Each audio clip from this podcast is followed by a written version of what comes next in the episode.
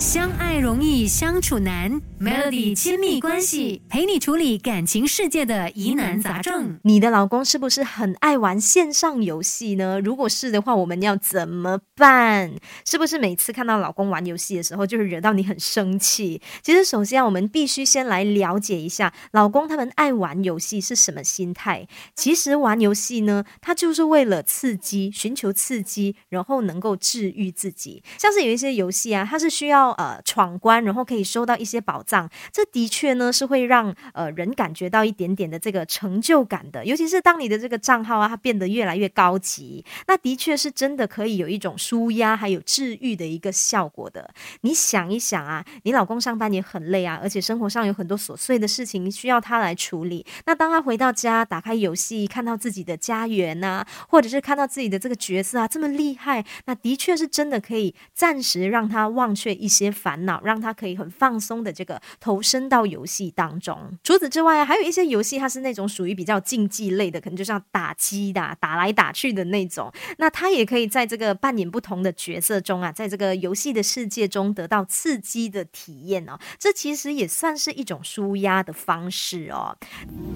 相爱容易相处难，Melody 亲密关系陪你处理感情世界的疑难杂症。首先，我们先来想这一个问题啊，其实呢，玩游戏啊，它只是一种兴趣，就好像有一些人他的兴趣是健身，有一些人他是喜欢看电影，但是你的老公他的兴趣可能就是玩游戏。我们不应该呢去呃把玩游戏预设成一件不好的事情，像是有时候你可能就是会。说出这样子的一句话，你会跟你的老公说：“诶，你玩游戏有什么用？呃，你玩游戏很幼稚。”又或者是你跟他说：“你只会玩游戏吗？你们有别的兴趣可以做了吗？”你要知道，当你说出这一些话的时候，你的老公他会觉得说他自己的兴趣、他的喜好被你否定了，那双方呢就会很有可能会呃出现摩擦。所以呢，就建议你可以先放下成见，把玩游戏这件事情当成是一个平常的兴趣。如果说啊，你的老公，他爱玩游戏这件事情，并没有很严重的影响到你们的家庭生活啊。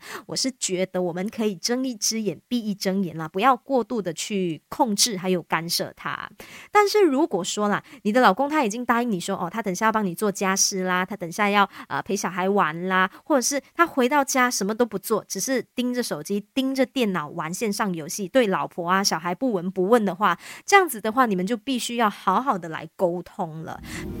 相爱容易相处难，Melody 亲密关系陪你处理感情世界的疑难杂症。如果你的老公他很爱玩线上游戏，这件事情已经严重影响到你们的生活，而且呢，造成你们经常吵架的话呢，呃，有几个重点呢，可以跟人妻们来呃分享，你们可以参考看看的。就是建议你啊，不要强硬的去禁止你的老公玩游戏啊。你要知道，要阻止老公不玩游戏是很困难的，你越阻止他就。会越爱玩，甚至是有可能他会在我们看不到的地方呃偷偷玩，比如是在厕所啊玩很久，待在厕所很久就是在玩游戏啊。我们应该要把这个目标放在让老公自律玩游戏的这个时间。你也可以说出你自己的想法，尽量用比较平和的语气来告诉你的老公，呃，你的感受，让对方知道说他玩游戏的这个兴趣已经严重的影响到你们了。像是如果说你们以前睡前都会。一起聊天，但是自从你的老公他玩游戏了之后呢，